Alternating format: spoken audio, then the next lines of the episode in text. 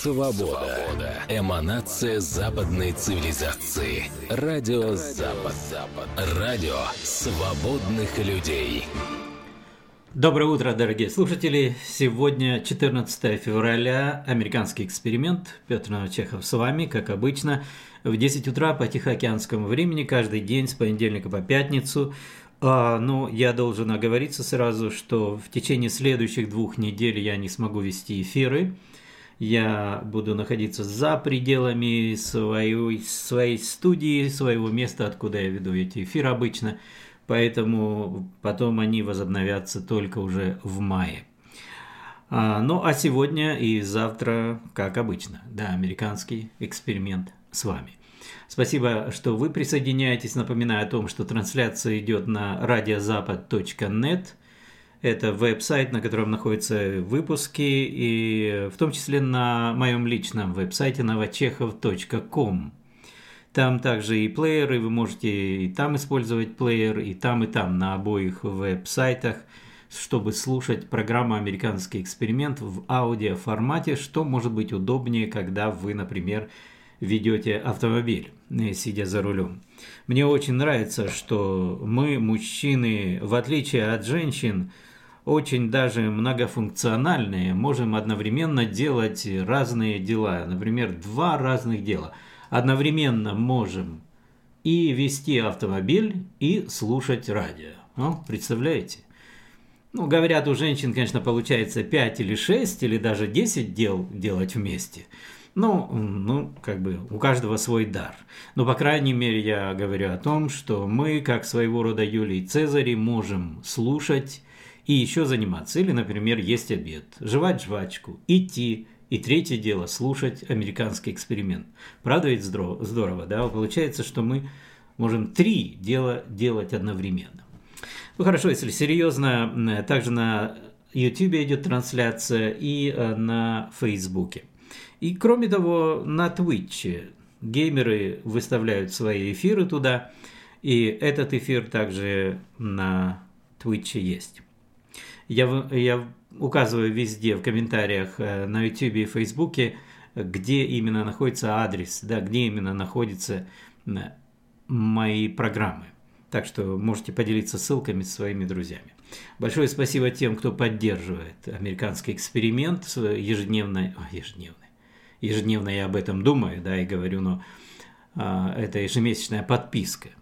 И если вы зайдете либо на мой веб-сайт, либо на Радио Запад, ну вот везде, где есть э, американский эксперимент, там есть ссылочки на подписку. И ежемесячная подписка – это стоимость чашки кофе в Соединенных Штатах Америки, да, 5 долларов, но это помогает – существовать в прямом переносном смысле американскому эксперименту, как кофе помогает, да. Утром мы просыпаемся, и многим из нас требуется заряд бодрости. Ну и подобным образом, подобным зарядом для американского эксперимента является ежемесячная подписка. Спасибо вам. А тем, кто не может это сделать, то, пожалуйста, поделитесь своими друзьями этой ссылкой. Да, и даже лайкните. Говорят, это помогает. Слышали ли вы, что Илон Маск решил приобрести Твиттер? Твиттер э, некоторое время, знаете, вот отношение к нему так колеблется, потому что, с одной стороны, вроде бы хорошая популярная платформа, удобная, особенно благодаря своей, ну, сжатости, вот э, такой краткости изложения, и вместе с тем дает возможности ссылки на более объемные сообщения, на изображения, видео. Но Твиттер очень популярен. И Правда, случилось, что Твиттер стал вести довольно жесткую цензуру на своих площадках. Естественно, это оттолкнуло многих людей. Ну, кому хочется что-то писать, выставлять, а потом обнаружить, что тебя за это забанили. Так вот, Илон Маск один из тех, кто высказывал недовольство политикой Твиттера, а у него 80 миллионов подписчиков.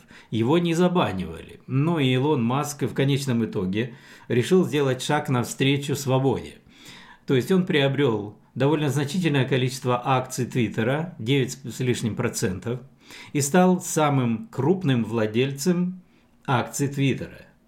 Ему предложили место в совете директоров, но при условии, что он не будет приобретать больше, чем 15% акций. Однако Илон Маск э, отказался от этого предложения, то есть он остался с 9% и, опять же, с правом сделать больше, выкупить больше.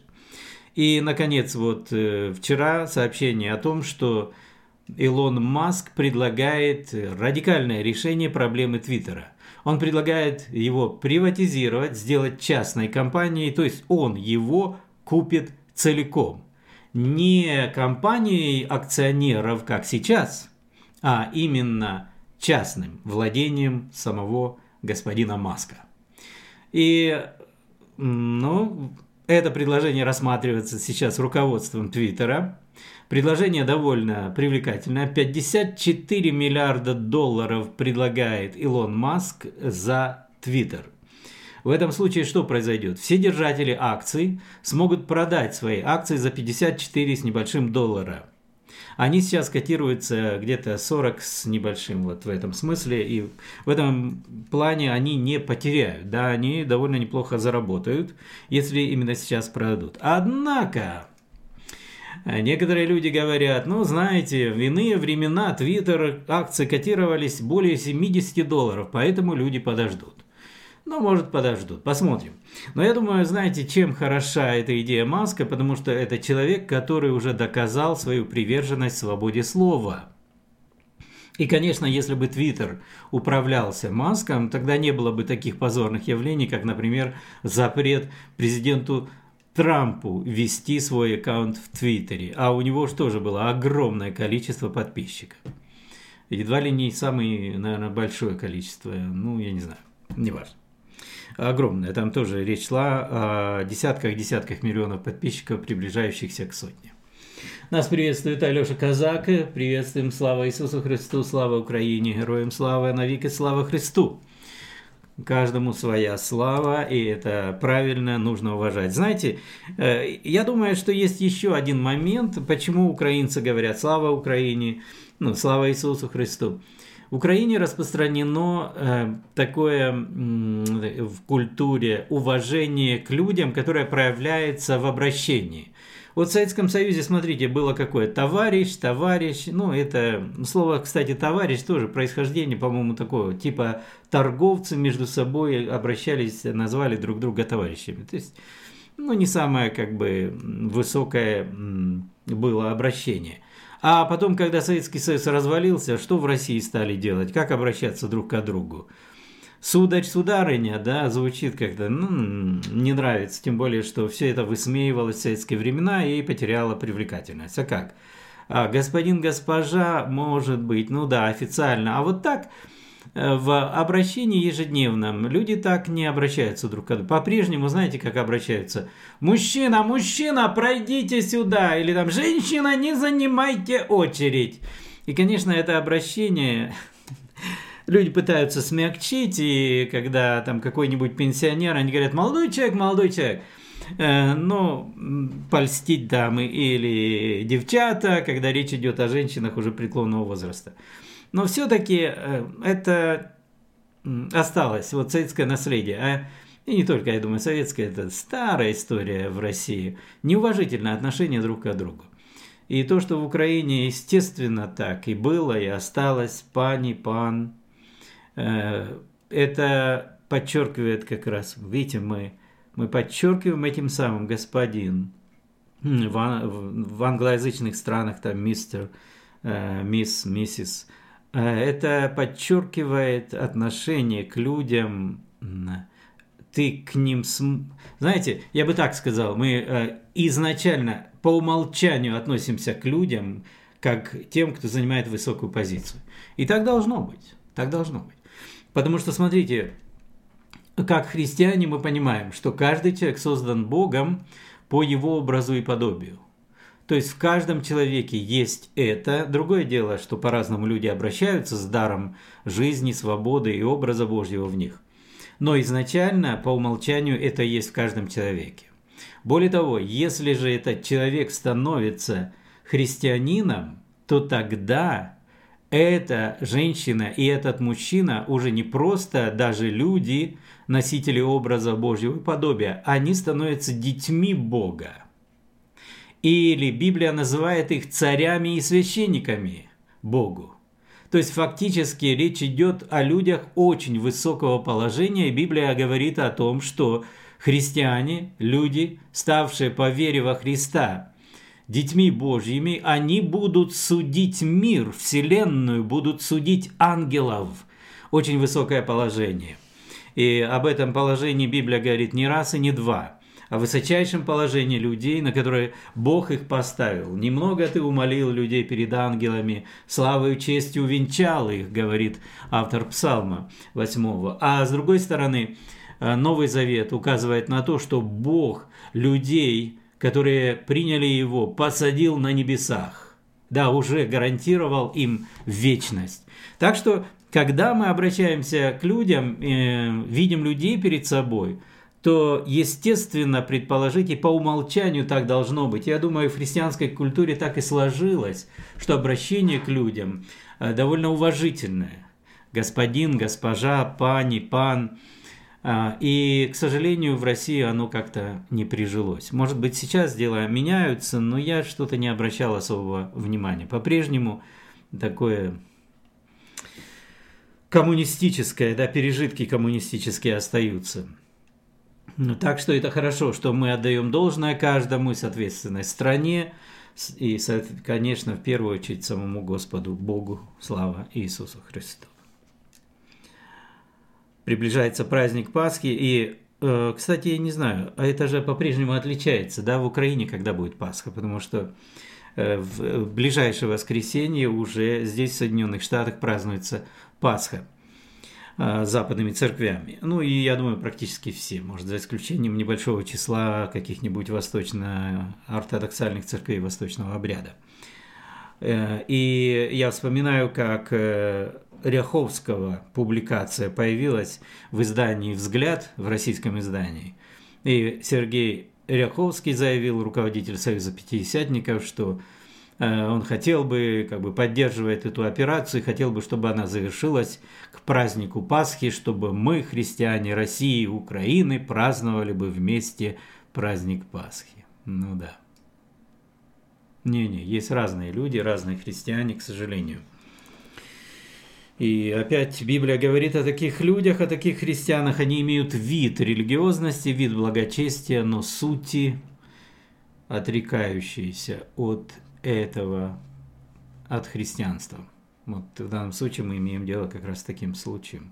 Я думаю, что очень э, точно говорит Геннадий Махненко, иногда он появляется со своими выпусками редко, э, война идет, он на фронте, активно работает капелланом, иногда, правда, появляется и говорит, я постараюсь после войны приложить все усилия для того, чтобы привлечь к ответственности нынешних руководителей религиозных союзов, в первую очередь э, евангельских религиозных союзов в России, потому что они являются соучастниками преступления, они являются соучастниками этой войны, поддерживают ее, и за это должны нести ответственность. А война приобретает все худший и худший характер с точки зрения, ну, именно морали, и о каких-либо правилах ведения войны, когда имеешь дело с россиянами, приходится забыть. Вот публикация Марка Киммита, бригадного генерала армии США в отставке. Он занимал должность помощника госсекретаря по военно-политическим вопросам в 2008-2009 годах. Э, Марк Киммит пишет статью в Wall Street Journal. Русский э, генерал Александр Дворников, безжалостный командир, зарекомендовавший себя в Сирии. И заголовок, кстати, Путин использует сирийского мясника, чтобы подчинить себе Украину.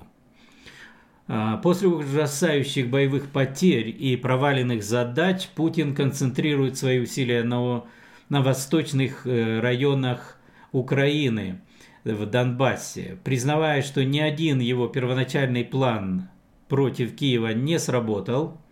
На севере, юге и востоке российский президент, похоже, теперь готов принять старые принципы ведения войны. Простота, единство усилий и целенаправленная логистика. Больше никаких авантюрных десантных операций против аэродромов. Э, никаких одновременных, но отдельных атак на Харьков, Мариуполь и Сумы, а единые скоординированные усилия, более ограниченные устремления, сконцентрированные на Донбассе. Эм, и почему это назначение э, Марк Киммит расценивает как опасное развитие событий, как тревожное? Дело в том, что в отличие от министра обороны Сергея Шойгу, политика генерала, или там генерала Валерия Герасимова, Дворников, генерал Дворников не является штабным офицером из Москвы. Он опытный ветеран боевых действий, ранее участвовавший в операциях в Чечне, Крыму и Армении, ну и, конечно же, Сирии. В 2015 году он был назначен командованием операциями России в Сирии. И Дворников помог Башару Асаду переломить ход той сирийской войны и сохранил Асаду у власти. Но тактика, которую использовал Дворников была исключительно жестокой, включая бомбардировку населенных пунктов, использование запрещенных кассетных боеприпасов и применение тактики осады, подобной той, что применяется в Мариуполе. И хотя приказы о применении химического оружия в Сирии, вероятно, исходили от Асада, но независимая международная комиссия ООН по расследованию событий в Сирии – пришла к выводу, что э, многие из этих приказов выполнялись, сопровождались российскими военно-воздушными силами. Э, и предположительно Дворников был выбран на эту должность, потому что он предложил Путину план победы. Но какой это может быть план? И вот в данном случае как раз автор, сам бригадный генерал армии Марк Киммит – описывает это предполагаемое действие э, российской армии под командованием Дворникова. Скорее всего, это будет операция, основывающаяся на крупных бронетанковых соединениях, огромных концентрациях артиллерии, реактивных снарядов и, и ракет. Количество само по себе имеет качество, это еще Иосиф Сталин говорил. Что это значит? А, это значит, что они будут максимально использовать именно эти вооружен... части вооруженных сил и с особенностью какой? Просто поливать просто огнем эм, территории Украины. И это значит еще больше смертей, в том числе мирного населения – еще больше выжженной земли. Вот чем характеризуется стиль, военный стиль генерала Дворникова. И завершает свою статью бригадный генерал, генерал Марк Кеммит Wall Street Journal следующим.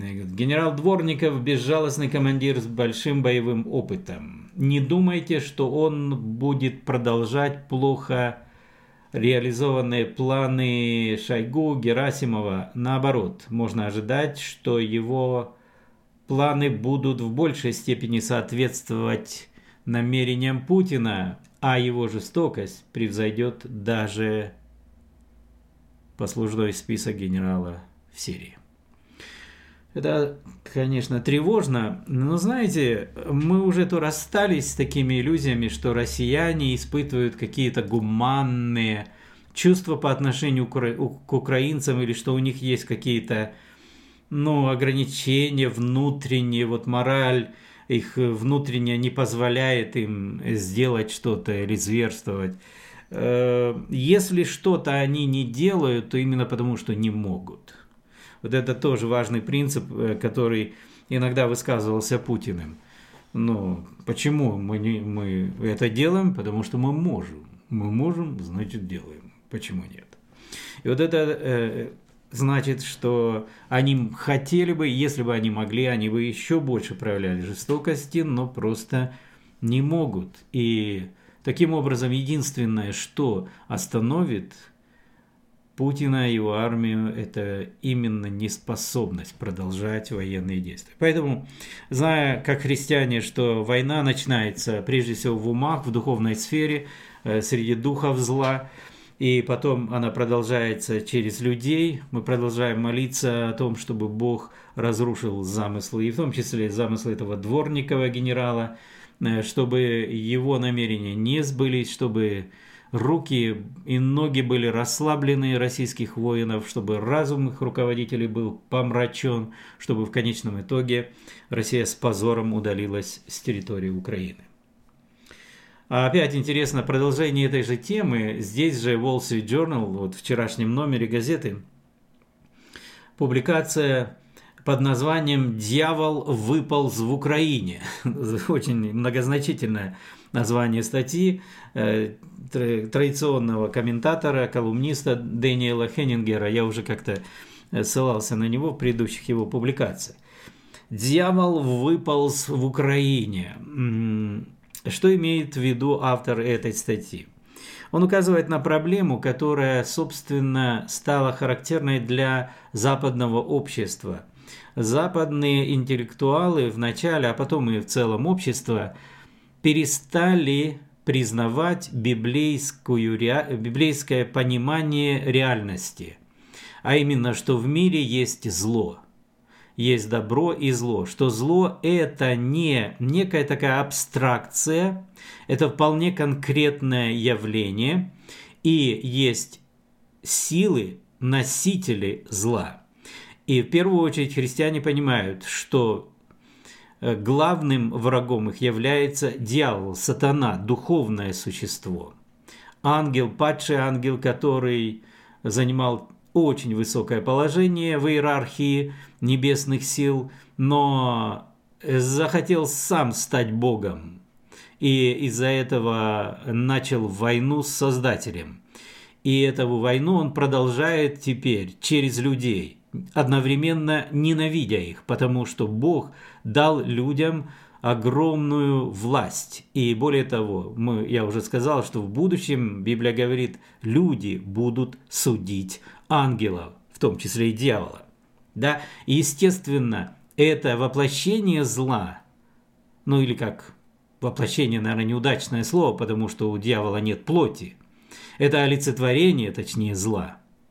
Сатана, дьявол – это христианское понимание помогало людям трезво смотреть на вещи и понимать, что в мире не так все хорошо, что нужно постоянно быть на чеку, понимать, что мы не живем в прекрасном безгрешном мире и быть готовым противостоять злу. Почему существуют армии, почему Библия, опять же, очень откровенно по этому поводу говорит – призывая и бороться с, с этим злом и вооруженным путем, и духовным в первую очередь, и полиция существует, и потому что существует зло. И каждый человек должен бороться со злом внутри себя, потому что греховная натура человека тоже стремится овладеть им целиком.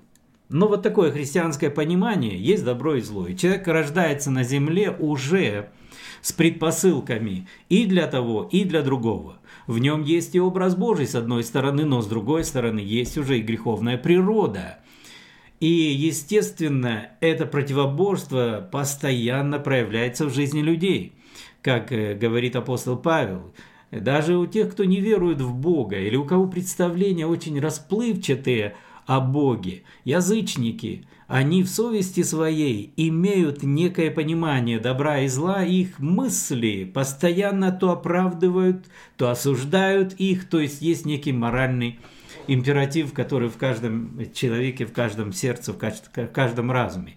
И это противоборство продолжается всю жизнь, и люди должны с ним бороться. Но когда отрицается вообще реальность зла, ну каким образом, например – после 60-х годов, 70-е появились очень популярные течения в психологии, которые отвергают наличие в человеке склонности к злу греховной природы. Идея такова, что каждый человек рождается своего рода табула раса, то есть просто чистая совершенно, нет ничего в человеке. И все, что э, потом в жизни будет, это записывается э, в разуме человека внешним миром, его родители, там, окружение и все такое прочее. И в итоге появляется личность, появляется человек. Это, кстати, одна из причин, наверное, почему левая по-прежнему, это точка зрения в основном левых, в основном неверующих, не христиан, они по-прежнему твердят, что ребенок в чреве матери – это не личность. И, естественно, ну да, если как бы просто чистое сознание, пустое, там, как говорится, белый лист бумаги, то тогда да, ну что, это не, не личность. Однако все больше и больше уже доказательств того, что уже находясь в очей матери, в этот период развития человек не чистый лист бумаги. Там уже многое слишком заложено в его личности. Так вот, но тем не менее, в вопросах морали это убежденность, что зла нет – что просто это влияние а, общественности, это окружение, это типично, кстати, марксистская тоже была теория в советские времена. И таким образом зла как бы и не существует. А что тогда существует?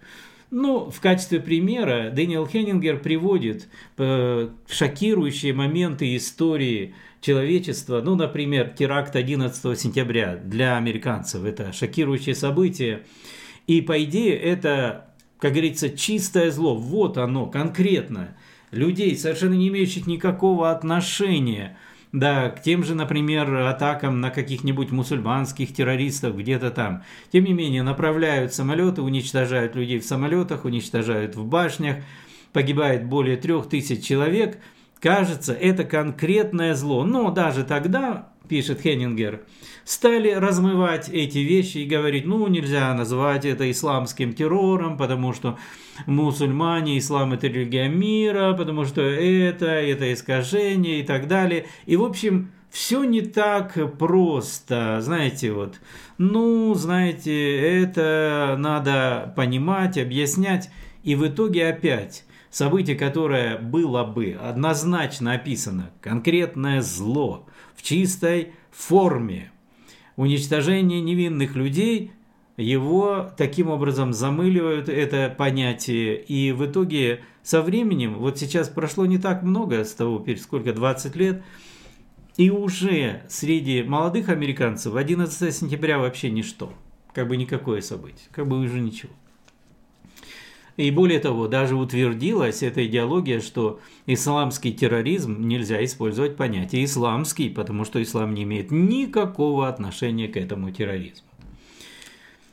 И э, с того, допустим, с того времени еще происходили некоторые вещи откровенно зверские и происходят вокруг. Но украинская война, пишет Хеннингер, она оказалась таким триггером, который заставил нас снова думать, что зло действительно существует.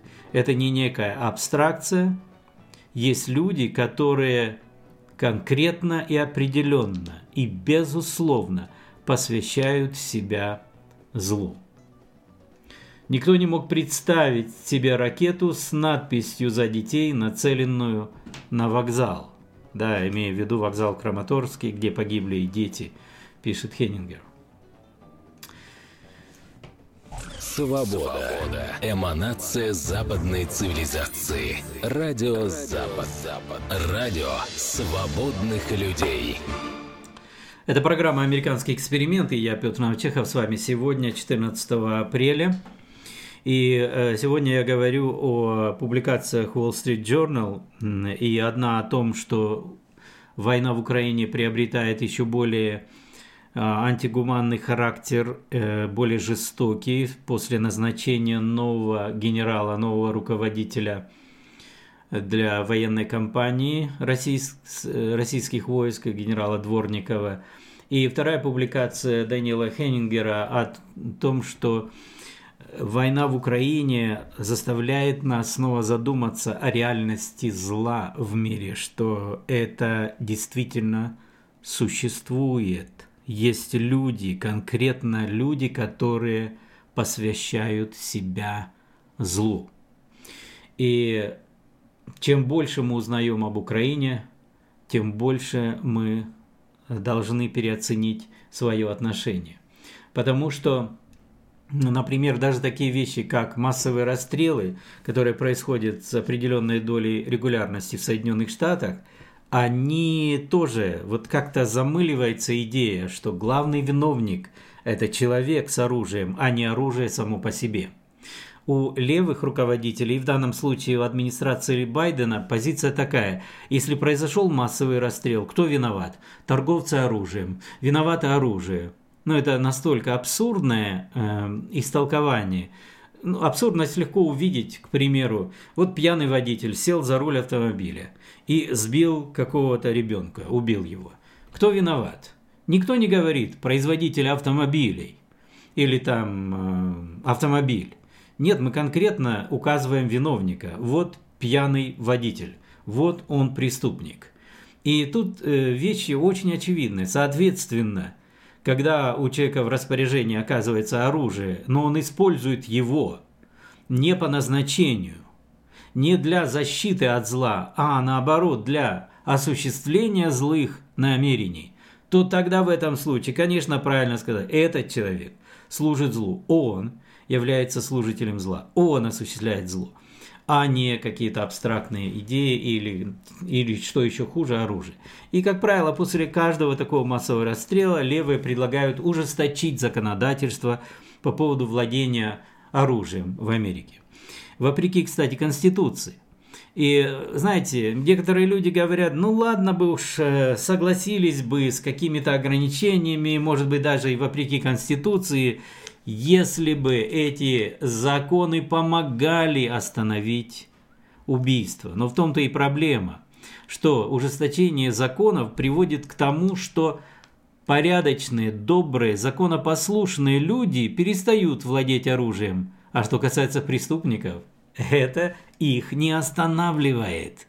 И в очень многих случаях эти преступления совершаются людьми, которые не имели права владеть оружием. И тем не менее, они владели.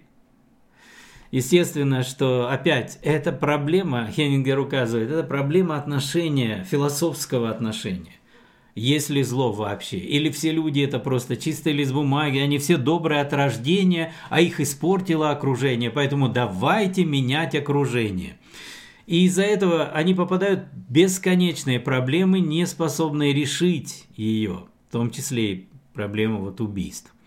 А какой христианский подход? Мы понимаем, что в каждом человеке есть потенциал и добра, и зла. И поэтому нужно помогать людям через воспитание преодолевать зло в самих себе, через проповедь Евангелия, конечно же. Потому что без благотворного воздействия Божьего Слова, Бога на человека, ему очень, чрезвычайно трудно преодолеть свои злые Э, инстинкты. И из-за этого, как правило, мы это знаем. Если, например, вот недавно в Нью-Йорке, в Бруклине, э, на станции метро, один мужчина, уже не молодой совсем, э, стал палить в людей. И я думаю, что ни для кого не было, ну, ни у кого не проскользнула такая мысль. Наверное, этот человек ходил в церковь каждое воскресенье, читал Библию и молился Богу. Ну, если только не исламский террорист, да, то у них эта религия позволяет. Ну, а если речь идет о христианах, мы прекрасно понимаем, человек, который постоянно ходит в церковь, читает Библию, молится Богу, случай, чтобы он превратился в убийцу, ну, это ну, чрезвычайно редкое явление. Это такая вероятность, один из миллиона, может быть или, ну ладно, один там из нескольких тысяч. Но как только мы сталкиваемся с этими новостями, нам, естественно, мысль приходит, ну да, какой-нибудь отморозок, какой-нибудь преступник с длинным уже перечнем ранее сделанных преступлений, или какой-нибудь сумасшедший, психически ненормальный человек. То есть, э, почему это мы предполагаем? Да потому что это реальность. И поэтому нужно делать акцент на проповеди Евангелия здравого смысла и вере в Бога. Потому что человеку очень трудно справляться даже с самим собой. И когда мы это игнорируем, то тогда, естественно, зло высвобождается, оно беспрепятственно начинает действовать, ему не дают оценку, его не называют конкретно. Из-за этого насилие господствует. Видите, и э, в чем проблема, я на, это постоянно указываю, российских евангельских христиан. Они боятся назвать вещи своими именами, когда речь идет о властях. Вот во всем русские люди вполне и этичные, и моральные могут быть. Как бы у них все нормально. Это, кстати, точно отметил Арестович, я у него взял эту идею. Он говорит, смотрите, у них и культура есть высокая. Они понимают и мораль, они помогают, могут друг другу и сочувствуют. Как бы все у них на месте с этой точки зрения. Но как только появляется приказ начальника, они все откладывают в сторону – о, о всяком добре они забывают и начинают исполнять приказ, независимо от того, хороший ли он или плохой, злой или добрый. Просто начальство сказало. А ведь это тоже одно из проявлений греховной натуры человека. Нормальный человек, образ и подобие Божий, обязан постоянно сверять приказы начальников с теми приказами или, точнее сказать, заповедями Божьими – и если между ними противоречие, если начальник требует то, что Бог запрещает, то, естественно, в этом случае человек должен сказать «нет, я не стану орудием зла», даже если это мне грозит какими-то опасностями. Но русский человек перестает, и в том числе евангельские христиане. Начальники сказали, причем, знаете, интеллигенты. Вот я слушаю редактора, к примеру, независимой газеты Римчакова – и он рассказывает как бы более объективно, старается э, взвешенно, неэмоционально описывать ситуацию в России и какие последствия будут у этого военного конфликта, и что это сопровождаться будет и рецессией, там, инфляцией, трудностями, санкций, все это. То есть он описывает вполне реалистичную картину российского будущего, но при этом говорит о том, что это решение президента и рассказывает, знаете, с таким настроением безысходности, что невозможно ничего сделать. То есть такая ситуация, такое поведение, такое мышление, как бы, ну а как иначе? Ну вот так и будет. Ну потому что президент такое решение принял. Ему в голову не приходит мысль, и я думаю, миллионам россиян не приходит мысль, что Вообще-то, а с какой стати вы позволяете президенту принимать такие решения? Он что у вас, Господь Бог? Разве он необычный человек, а христиане добавят грешный человек, которому нельзя давать много власти, но за которым нужен глаз да глаз, потому что каждая власть развращает, а абсолютная власть развращает абсолютно – Поэтому, видите, какое отношение, если мы понимаем, что есть добро и зло, есть человек, который может оказаться во власти злых инстинктов и при, превратить себя в орудие, в реальное орудие дьявола. И ему нужно сопротивляться. Ну, когда на это закрываются глаза, и на это указывает как раз вот Wall Street Journal и э, колумнист Хеннингер. И в Америке, он говорит, мы, до, мы дошли до того, что мы перестали называть зло злом. А война в Украине, она изобличила, она обнажила слабость такого подхода. Неправы современные психологи, которые обучают, э, которые проводят такие идеи, что, дескать, человек от рождения, он как бы добрый. Человек от рождения уже имеет зачатки и добра, и зла. И поэтому крайне важно контролировать этот процесс и не позволять, чтобы зло развилось и одолело человека целиком. И опять вспомните, вот я говорил, когда ссылаясь на Льюиса, что в ад отправляется не столько человек, сколько свалка грехов, оставшихся от человека. Вот что происходит с человеком, если он добровольно предает себя злу, если он перестает сопротивляться злу и в самом себе, и вокруг себя. И вот важность войны в Украине заключается еще и в том, пишет Хеннингер, что она заставляет переоценить зло, и заново переосмыслить, что такое зло, нашу реакцию на него, и также нашу готовность признать реальность зла. Основная реальность путинского зла заключается в том, что какие бы исторические обиды ни крутились в мозгу господина Путина, они приняли форму массового убийства невинных людей и сознательного уничтожения повседневной жизни украинцев. И это невозможно рационализировать и объяснить и оправдать никаким образом. Это зло. Если лидер Китая Си Цзипинь готов помещать представителей уйгур, уйгурского меньшинства в концлагеря или заключать в тюрьму диссидентов после фиктивных процессов, мы должны понимать, что это не просто политика, это зло. Поэтому не надо оправдывать действия Путина или того же Си Цзипиня говоря о том, что вот им, национальной судьбе России угрожает Запад, западный либерализм. Нет, речь идет о доказанной готовности проводить античеловечную политику, включая убийство невинных людей для достижения своих целей.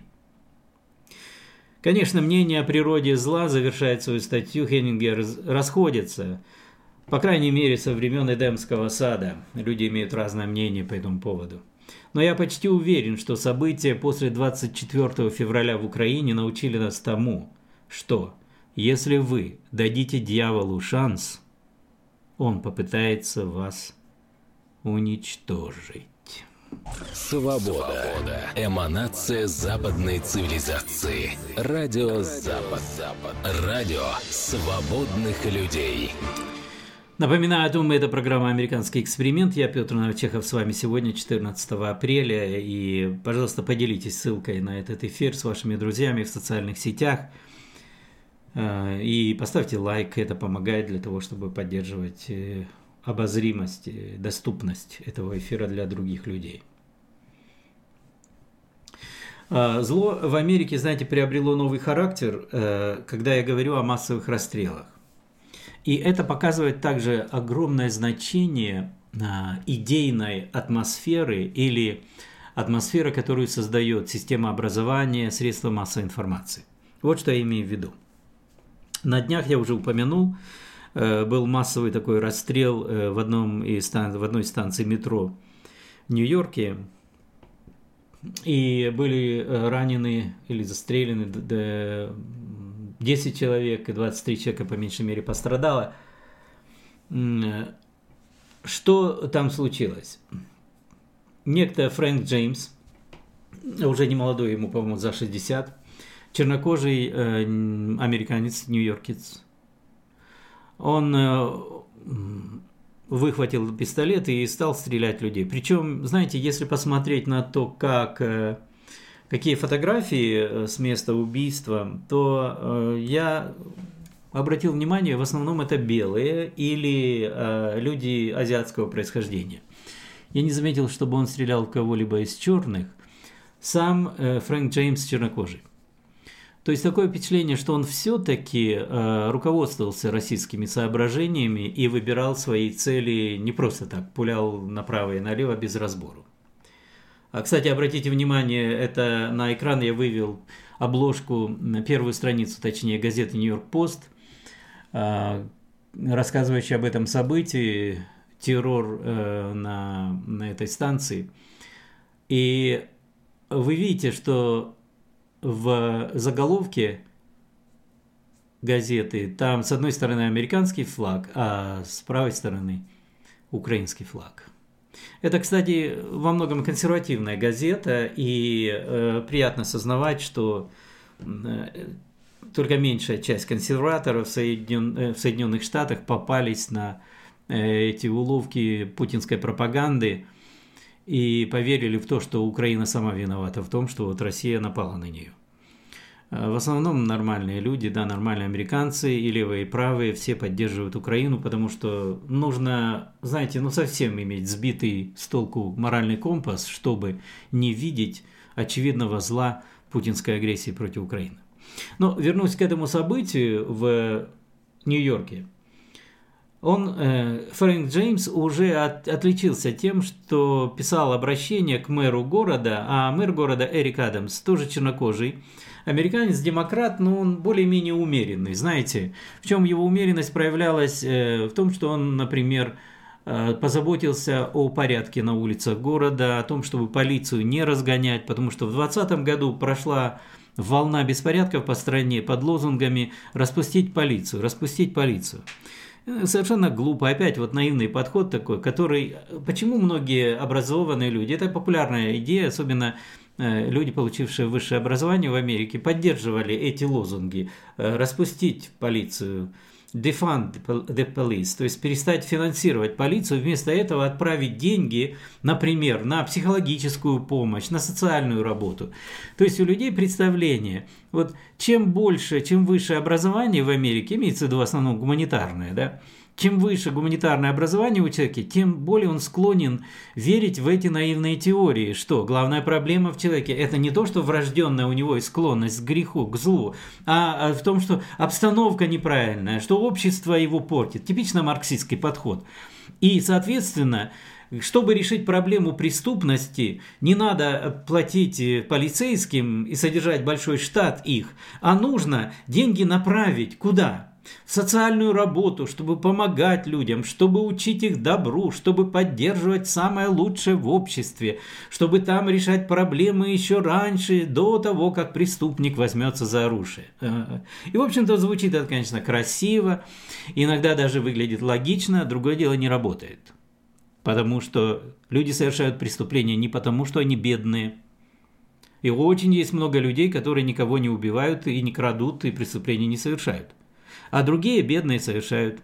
Есть и, бед, и богатые, которые совершают преступления, убийства и насилие, несмотря на то, что у них все есть. Да и, собственно, грабежи 2020 года, ведь чем они были характерны? Люди грабили не продуктовые лавки, ни хлеба не хватали э, там с э, полок магазинов, нет. Они грабили магазины с электроникой, магазины с, дорог, с дорогой обувью или одеждой. То есть явно не от бедности они это делали – а от желания просто мародерствовать, грабить, пользоваться тем, что тебе не принадлежит. Ну вот примерно то, что делают российские солдаты в Украине. Мародерство – это стиль человека, который позволяет злой своей натуре управлять им. По этому поводу апостол Павел тоже очень много говорил, что идет противоборство, даже христиане сталкиваются. Дух желает противного, греховной плотской природе, а греховная плотская природа желает противного духу. Поэтому Павел апостол говорит, вы не можете одновременно делать и то, и другое. Или вы уступаете греховной природе, и она доминирует и господствует, и в этом случае забудьте о том, чтобы угождать Богу. Если вы хотите жить жизнью, угодной Богу, достойной христианина, нужно вам действовать по духу и противостоять влечениям и страстям греховной плоти. Ну и вот получается, что когда сейчас э, э, в обществе все э, Соединенных Штатов была такая тенденция в 2020 году, и потом она продолжалась до нашего времени. Меньше финансирования полиции, больше социальным работникам, какие-то социальные проблемы решать. А в итоге ничего не получилось. Рост преступности колоссальный. За последние, вот э, я хочу и статистику конкретную привести, которую, кстати, Хеннингер указал э, в статье в Wall Street Journal. Он говорит, серьезные преступления во всех основных категориях выросли на 41% в прошлом году. Что поражает жителей Нью-Йорка, так это то, насколько бесконтрольным стало насилие и насколько рутинным оно стало. Привычное – и знаете еще какой элемент вот этого рутинного насилия, что часто убивают случайно. Насилие против случайных людей. Знаете, одно дело, когда гангстеры между собой воюют и там, или, может быть, грабят банки или какого-то конкретно богатого человека, а как сейчас в связи с плеском э, насилия, оно такое бессмысленное. Убивают случайных, избивают случайных людей нет какого-то осмысленного действия, кроме того осмысленного, которое мы понимаем, что человек предается злу. И вот эта особенность последнего времени, массовые расстрелы, они изменились. Раньше как было? Допустим, ну там, или в школе какие-нибудь нацисты, мальчишки, да, увлекшиеся нацистской идеологией, вот э, школа в Колумбайне, или какие-нибудь просто люди, повернутые уже на каких-то идеях, ну и, скорее всего, да, псих, психически нездоровые. Такие люди часто бы находились в приютах там для ну, психически нездоровых людей. Но в Америке такой закон, что если человек сам не соглашается, его нельзя поместить э, в психиатрическое какое-то учреждение, э, если только он не совершил какое-то преступление. А это значит, что ждут, пока он совершит, да? И так и происходит. Так происходило раньше. А бывало еще часто человек совершает преступление и заканчивает жизнь самоубийством. Это было как бы наиболее характерное. Кто-то устраивает массовую резню, массовое убийство и потом стреляется сам. Но сейчас, после 2020 года, появилось что-то другое. Люди убивают других, но себя убивать не торопятся. Свою собственную жизнь они ценят – а боль других людей они не чувствуют. Действительно, это, знаете, это больше уже каких-то психопатов действия. Люди, не способные сопереживать тому, что испытывают другие.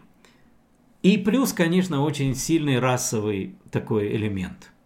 Потому что вот этот э, преступник Фрэнк Джеймс, чернокожий американец, житель Нью-Йорка – недовольный, кстати, и в том числе и политикой мэра Эрика Адамса, несмотря на то, что он пытался навести порядок и полиции, больше финансов, э, чтобы на улицах города было поспокойнее. Но видите, убийцу Фрэнка Джеймса э, не удовлетворяла политика мэра по отношению к бездомным. И он требовал, чтобы это решение было по-другому. И знаете еще какой момент, почему я решил рассказать вам об этом?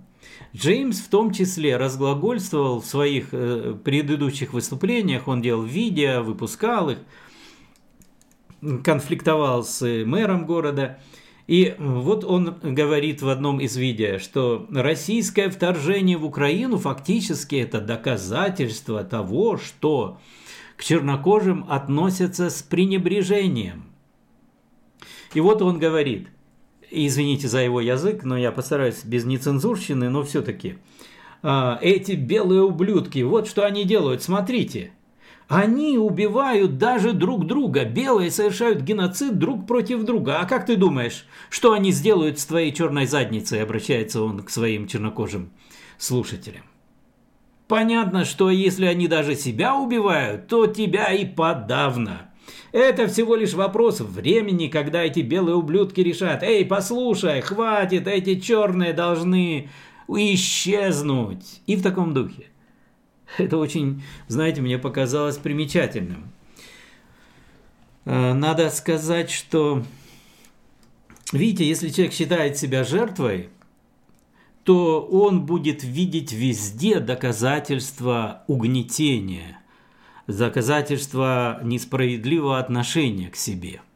Вот кажется, российское вторжение в Украину. Причем здесь расизм в Америке и российское вторжение в Украину. Но чернокожий нью-йоркец, он находит основание считать, что это признак как раз, вот смотрите, расизма. Если белые друг друга даже убивают, то нас тем более. И тогда что ты будешь делать? Спрашивает он своего чернокожего слушателя. Ты будешь бороться, драться, и угадай, что дальше. Тебя убьют. Потому что, в отличие от президента Зеленского в Украине, никто тебя не будет, никто тебе помогать не будет. Весь мир против тебя. Единственный вариант, который Джеймс находит возможным для себя и вообще для чернокожих, это совершать больше насилия, стать преступником. И вот что я решил, вот мой месседж для тебя. Я должен достать пистолет и просто начать стрелять в этих ублюдков. Ну и, собственно, этим и закончилась действительно история. Хотя он с собой не покончил. Он просто расстрелял людей Причем выбирал, похоже, по расовым мотивам, надо сказать, это печальная такая сейчас традиция, чернокожие ненавидят азиатов, американцев азиатского происхождения не меньше, чем белых. Ну, те, которые ненавидят. Есть, конечно, нормальных очень много чернокожих американцев, которые не испытывают этой расовой ненависти, но те, которые испытывают, очень часто их ненависть обращена к азиатам даже больше, чем к белым. Что это такое? Это результат пропаганды. Печальный факт заключается в том, что до избрания Обамы положение с расовым, межрасовыми отношениями в Америке было лучше, чем после того, как впервые был избран первый чернокожий президент. И положение стало хуже, потому что Обама постоянно разыгрывал расовую карту. И вслед за ним также и СМИ, и система образования – пропаганда работала таким образом. Если ты против Обамы, критикуешь Обаму, значит ты расист. Не то, что тебе не нравится, что, например, государство отнимает у людей частную собственность и контролирует там, к примеру, уже 18% национального, национальной экономики, имеется в виду здравоохранение. Нет – ты не, не любишь Обаму просто потому, что ты расист, а не потому, что он социалист или там склонен к каким-то левым действиям политики. Или как, допустим, я украинец, да, мне очень не нравилось поведение Обамы, когда Путин развязал войну против Украины в 2014 году. Но, следуя логике левой пропаганды, я был расистом, потому что мне не нравилась политика Обамы заключавшаяся в умиротворении агрессора, в умиротворении Путина, когда он говорил, ну нельзя поставлять оружие Украине, несмотря на разрешение Конгресса. Но Обама не стал этого делать, чтобы не провоцировать Путина. А потом через 4 года он ему обещал еще больше гибкости после победы на выборах 2012 года. Вернее, после а, это второй раз, когда он был избран в 2012 году, он обещал больше гибкости. Ну и действительно так и получилось, что Путин услышал этот сигнал от Обамы, сказанный в 2012 году и в 2014 году, э, зная, что Обама проявит гибкость, прогнется под Путина, он атаковал Украину. Мне не нравилось это. Но видите, следуя логике левых, я был расистом, а не потому, что мне не нравилась политика. И в итоге новые расстрелы в Соединенных Штатах, они приобрели такой характер. Это не самоубийцы, расстрелы не заканчиваются суицидом. Это расстрелы и в данном случае на расовой почве. Хотя пресса об этом не говорит левая, э, потому что, вы сами понимаете, это не соответствует как бы нарративу, взятому левыми, что Америка российская страна, а расистами могут быть только белые. Конечно, если бы белый э, расстрелял людей, выбирая именно цветных, тогда, безусловно, это стало бы событием, которое затмило бы, наверное, даже сводки с фронтов э, российско-украинской войны. Но поскольку это был чернокожий американец, расстрелявший белых азиатов, ну тогда как бы, ну это просто вот человек расстроенный тем, что в городе не решается проблема бездомных. Ну да. Нет, смотрите, какую огромную роль играет пропаганда. Действительно. С 2020 года чернокожим американцам внушается на каждом перекрестке, каждая газетенка, каждый телевизионный канал – говорит, ну, за исключением, да, только тех, кто принадлежат правым, говорят, вы жертвы, вы несчастные, вас ненавидят, вас хотят унизить, уничтожить, смотрите, что вас ожидает, да, вот как раз озвучивал Джеймс, этот массовый убийца, э, говоря своим чернокожим собратьям. И когда человеку внушают, что он жертва, он начинает совершать зло, предаваться злу, потому что он считает, что это оправдано. Подобным образом, обратите внимание, что и россияне считают себя жертвами. Они ведь почему устраивают бучи? Почему они устраивают зверство против украинцев? Потому что они считают себя жертвами, да-да, жертвами того неправильного отношения со стороны Запада, со стороны украинцев, и считают, что они вполне вправе насиловать девочек, убивать мирных людей – и равнять землей города. Спасибо, что вы были со мной. Это «Американские эксперименты». Я, Петр Новичехов, был с вами сегодня, 14 апреля. До свидания. Благослови Господь и сохрани Украину. thank you